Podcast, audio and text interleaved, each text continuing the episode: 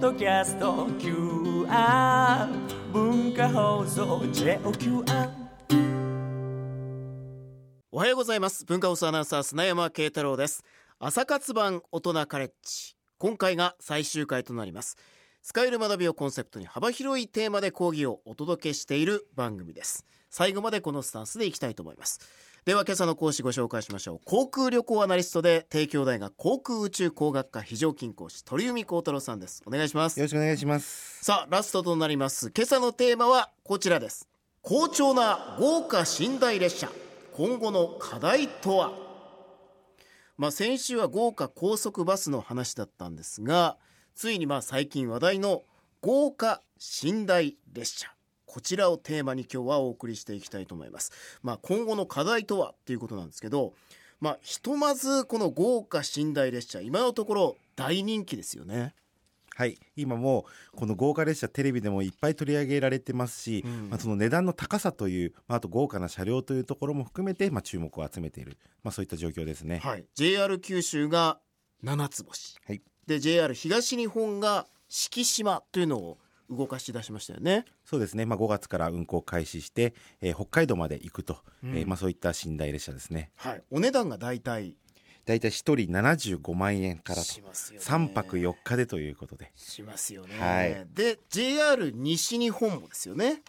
そうですね JR 西日本はトワイライトエクスプレス水風とはい。えーいったまあ豪華寝台列車をまあ走らせてまして、うんこちらも2泊3日で、まあ、山陰の方を回って1人50万円からと、うんえーいったような状況になってますね。まあ本当にこの値段ですけど高額にもかかわらず結構な倍率なんですよね。そうですねもう10倍20倍以上の倍率になってまして、うんえーまあ、これに当たった人だけが、まあ、お金を払って参加できるとうんえーいった状況になってますね。まあこの予約状況を見る限りもう大成功してると思うんですけどこれ鳥海さんどう思われますか、そうですね。こういった寝台列車はやはり必要だと思いますし、うん。まあ、あのトワイライトエクスプレス水風で言えば、まあ、昭和初期にまあ流行したアールデコ調のまあ車内の空間になってたりとか、うん。そういったところでそういう旅を楽しむ、まあ、いわゆるクルーズを楽しむような形に近い形であるというのはいいんですがが、ですがもう限られた人しか行くことができない、うん。今寝台列車の選択肢がほとんどないといった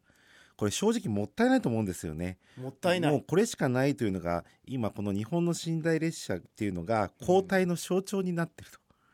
交代の象徴そこまで行きますか、そうですね。で今回今もお話しした通り JR 九州の七つ星、うん。JR 東日本の四季島、うん。JR 西日本の水風とうん。えーいったところでこれもう各会社が持ってるもので、うん。まあ、JR 東日本だけは協力関係のある JR 北海道の線路を使いますが、うん。それ以外は自社の線路しか走らせない。なるほど、せっかく日本全国に同じ幅の線路がつながってるのに、うん。そこをまたぐことをしないと。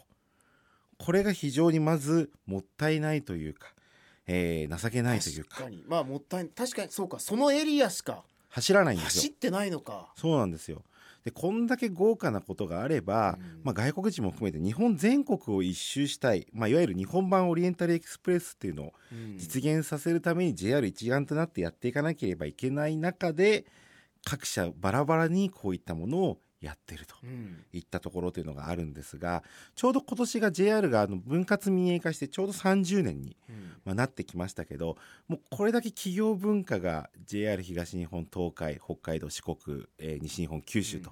いった形で、もう企業文化がもう異なりすぎてしまって、うん。今なかなか一緒にやるというのが、まあ、実際難しいのかなと。うん。割引切符とかそういったところも含めても本当に限られたものしかないですし、まあ、カード予約なんかについてもやっぱり今でもバラバラになってますしそのあたりをまあやはり統括することがちゃんとできてない、うん。もっとまあ各社の壁各社やっぱりオリジナルで頑張ってるところもあるけど、うん。でも一緒になってやらなければいけないなというところはあるのかなというふうに思いますよね。もともと一つの会社だったものが、まあ、分割して効率も良くなっていい面もたくさんあると思うんですけど分断されたことによってそれぞれが別のことをやるようになって一緒にやるっていうことがなくなっちゃったっていうのは確かに弊害として出てる部分はいですね。で昔だと寝台特急で東京から九州まで行くのではやぶさっていうのがはい。東京から西鹿児島までありましたし、うん。瑞穂が熊本まであと富士というのが大分までとありますが、はいはい。九州に行く寝台列車っていうのは JR になってからもまあしばらくずっと動いてましたけど、スタートの東京駅は JR 東日本ですよね、はい。で熱海から先が JR 東海になって、はい。で大阪方面入ると JR 西日本。で下関越えると、えー JR 九州ということで一つの列車で4つの会社の線路を通ると、うん。でそのために乗務員というのも交代車掌とか運転手交代しますので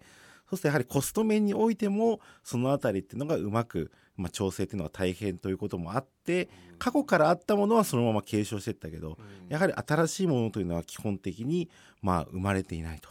なるほど。っていうのがありますよね。まあ一人の車掌さんで一人の運転手さんでっていうわけには違う会社だから行かない。いかない。そうなると各社やはり頑張るのは新幹線とうん一つの列車で16両編成とか12両編成で大量輸送ができる、えー新幹線のような、まあ、ビジネスモデルの方に投資してで新幹線のこの到着駅から先のまた路線を拡張し拡充していくことで伸ばしていくというそういった戦略に変わっていく、まあ、あの株式会社で当然上場している企業もあるので利益追求というのはこれはある程度仕方ないというところがもありますがですが同時につまらない企業体になってしま。うんというのがこの JR のこの30年の部分で良くない部分ではあるのかなと思いますねう。んまあ本当それぞれの独自色は出たけどもそこでちょっと悪い言い方をすると止まってしまっている組んだらもっと面白いことできるのになっていうことですよね。そうですうね。んもうあの前みたいなそのはやぶさ前のはやぶさですね今はい新幹線の名前になっちゃってますけど、みずほとか富士とかああいうこう寝台列車の需要っていうのはもうないっていうか望めないいやそんなことはないと思います。実際に今唯一1本だけ残っているサンライズ出雲瀬戸。はい。これはもう常に乗車率8割9割超えてて、えー特にまあ週末になるともう本当に予約と同時に埋まってしまうという状況があるので、ちゃんとあの用途があればしっかり需要というのはまだまだあるものだと思いますし、うん。まあ、特に新幹線で行くことが不便な場所それからあと新幹線の最終列車よりも遅く発車して始発列車よりも先に到着するもの。今のサンライズっていうのも、えー、と私もここで何回かお話ししてますけど夜の12時半に大阪駅出れば東京駅に朝7時8分に到着すると、そういったこともできますのでそういった利用者っていうのは確実にいますし、やはりまあ高速バスと違って完全に横になっていけると、まあ、そういったところはありますね。うん。ただバスであれば20人とか30人でも1日いればペイ、えーいわゆる利益を出すことができますがですがこういう、まあ、夜行列車の場合というのは数百人やはり乗らないと、なかなか、えー利益を出すことができない、まあ、そういった意味で、まあ、集客という課題というのはありますよね。うん。まあその影響もあって寝台列車がどんどんなくなっていったっていう流れでもありますもんね。そうですね、はい、でもなくなったからこそやっぱりその大事な部分というかやっぱりこういうニーズはあるんだっていうのが改めて出てきたっていう部分でもある。そうですさあでまあこう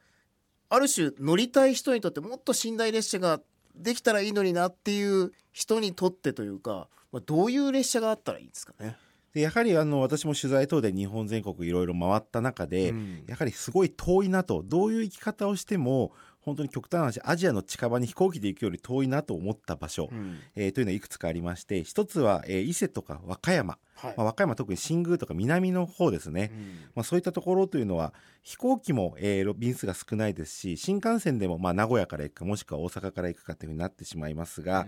これを、まあ、東京駅出発の寝台列車で名古屋から、えー伊勢とかうん。紀伊勝浦新宮和歌山下の方、えー紀勢本線の方回ってって、これで大阪まで行くといったルートを取ることができれば、うん。これは一定数の、えーお客様集めることができるのではないかと、伊勢神宮に行く人和歌山に行く人それぞれ集められるかなと、いやこう本当僕行ってみたい場所ではあるんですけどでも時間かかりますよねね、名古屋で行ったらやっぱりもうどこまで行けるかって言ったら伊勢止まりになっちゃいますもんね。はい、なのでその先に行くという意味で、えーここは熊野古道とかも含めてう、ん。意味があるのかなと。伊勢和歌山が一つ、はい。それからもう一個、えー本当にこれは遠かったというもう身に染みて感じているところは三陸ですね、うん。えーまあ、宮古とか釜石あと海士ちゃんで有名になった久慈。こういったところというのも新幹線の駅それぞれ一ノ関とか盛岡とか、えー八戸からそこからまあ横に行くことはできるんですがこれかなりの時間この横の移動だけでやはり2時間ぐらいかかってしまいますので、釜石とか宮古なんかに、えー入ってできれば三陸鉄道にそのまま寝台列車を通してうん。久慈まで行って八戸に抜けるような形のルートを取ればこれはもう時間的に短縮にあの夜中の時間動けるということで非常にメリットがあってあと話題性もあるのかなといったところもありますね。はい。あとそれ以外でも今、まあ、四国、高松までは寝台ありますけど、まあ、あの高知とか松山とか、あとまあ極端な話を言えば、まあ、室戸岬なんかは飛行機で行ってもかなりかかりますので、まあ、そういったところに行く列車。で毎日じゃなくていいんですよ。今あの西武線とかいろいろ走ってる特急なんかも平日と週末でルート変えてますよねそういった形でその曜日に需要のあるルートを通せばと必ずしも毎日通す必要はないですのでそういったところも考えてほしいなと思いますよね、まあ、これを実現するためのこう一つの壁っていうのはやっぱこう各社の連携っていうことですよね。そうですね。もうこれ、あの、各社の連携が今、ほとんど取れていないと。自分の会社の利益になることに関しては協力するけど、えー自分の会社利益にならないことに対しては、なかなか時間が調整にかかるというのが今の JR の体質だと思いますけど、まあ、こ特に、まあ、あの、寝台列車に関しても、豪華寝台列車の需要があるということは、JR 九州の七つ星の成功ではっきりして、JR 東日本も西日本も、まあえーこういう豪華列車を出してきたと。で次こそはもうちょっとちょっとだけまあプチ贅沢をすれば乗れるような寝台列車を、まあ、JR 各社で協力して作ってやっていく。だから面白いやはり鉄道会社にしてほしいっていう、えーそういったような、えーふうに私は思いますね。でそういった意味でも同じ JR という冠を使っている以上一体感を持ってもらわないと、えー前もインバウンドの時に新幹線も JR 東日本東海は予約のサイトが別ですとか、そういった話もしましたけど、えーやはり、まあ、JR のいう冠の下で動かなければいけないことっていうのは多くあると思うんですよね。でどうしてなのかなというふうにいろいろちょっと分析したり考えてたり見たんですが飛行機って今あのアライアンスって言ってスターアライアンスとかはいワンワールドとか連合を組んでそこの統括するところがあってその本部がいろんな、まあ、政策を考えたりとか予約サイトを作ったりとかしてますけど JR って統括するまとめ役の組織ってないんですよね。JR のいわゆる、えー全部をまとめる、えーそういった組織。ですので本当は JR をまとめる組織を作って各 JR が分担金をそこに払ってそれを運営してポータルサイトを作ったりとか、まあ、時にはこういうプチ贅沢な寝台列車を共同開発するとかそういったまとめ役の組織を作らない限りはこの状態は続くのではないかなというふうに思いますので、まあ、次の JR、えー発足50年に向けてそういった動きが出てくることを期待したいですよね。まあそうなった方が確かに鉄道旅の魅力っていうのはもっと上がりますよね。そうですねもっと海外の認知度に関しても同じことでこんだけやはり遅れない豪華な、まあ、し素晴らしい設備を持っているものがある中でもったいないなっていうのをうんやはり感じてしまいますね。はい、さあ今朝鳥海高太郎さんから好調な豪華寝台列車今後の課題は？というテーマでお話を伺ってきました、えー今日の講義もポッドキャストで月曜日に配信しますのでぜひ改めて聞いてください。今朝の講師は航空旅行アナリストで帝京大学航空宇宙工学科非常勤講師鳥海幸太郎さんでした。ありがとうございました。ありがとうございました。